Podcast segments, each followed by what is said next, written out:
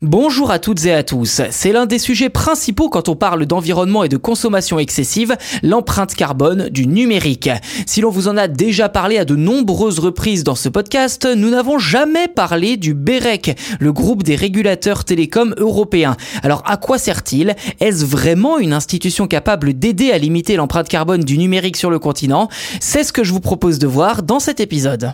Avant tout, il faut savoir que le BEREC est un organisme indépendant dont le siège se trouve à Riga en Lettonie et réunit en son sein les régulateurs des 27 pays membres de l'Union européenne. Si le BEREC existe, c'est parce que les régulateurs télécoms de l'UE considèrent qu'ils ont un rôle à jouer dans l'amélioration de la fiabilité des données ainsi que la robustesse et l'harmonisation de toutes les méthodologies qui permettent d'évaluer aujourd'hui l'empreinte environnementale du numérique.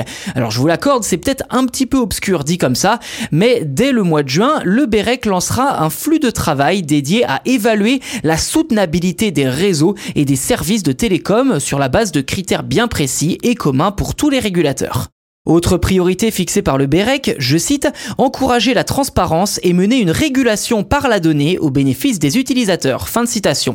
Que ce soit sur euh, les produits ou les services numériques, la transparence environnementale sera déterminante pour offrir aux utilisateurs ce que l'institution appelle le pouvoir du choix, avec l'espoir de créer des incitations positives dans le secteur. En ce sens, le BEREC mettra ses outils de régulation au service de l'environnement, comme la gestion du spectre, la coordination du génie civil, ou encore la mutualisation de certaines parties des réseaux. À noter que le régulateur français ARCEP fait partie des pionniers en matière de soutenabilité du numérique avec le représentant irlandais, la Comreg, et le finlandais Traficom. Reste à savoir si ce travail conjoint portera ses fruits dans les prochains mois ou s'il faudra attendre plusieurs années pour voir les choses évoluer.